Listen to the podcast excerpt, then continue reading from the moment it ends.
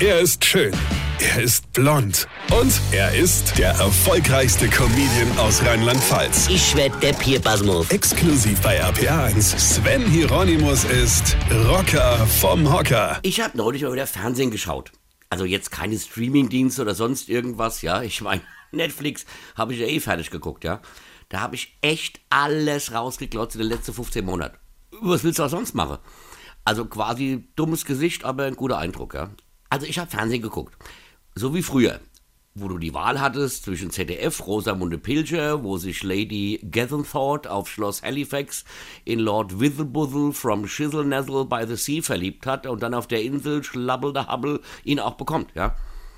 Oder in der ARD, wo zum 3576. Mal ein Stummfilm aus den 30er Jahren gezeigt wird. Nee, ich habe einen Privatsender geschaut. Bin ich beim Zeppe hängen geblieben.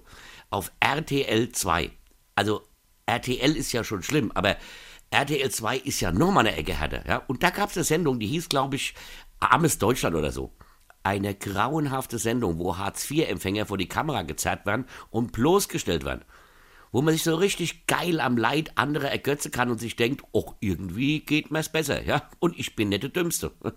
Was ein Dreck. Ich wollte gerade wegzeppen. Da sagt ein angeblich mal reicher Typ folgenden Satz in die Kamera. Schnallt euch an. Unsere Freunde wissen nicht, dass wir von Hartz IV leben und das soll auch so bleiben. Und das sage ich in eine Fernsehkamera. Freunde, wie doof darf man eigentlich sein? Ja? Ich erzähle euch ja hier auch nicht im Vertrauen, dass ich einen Furunkel am allerwertesten habe. Ja?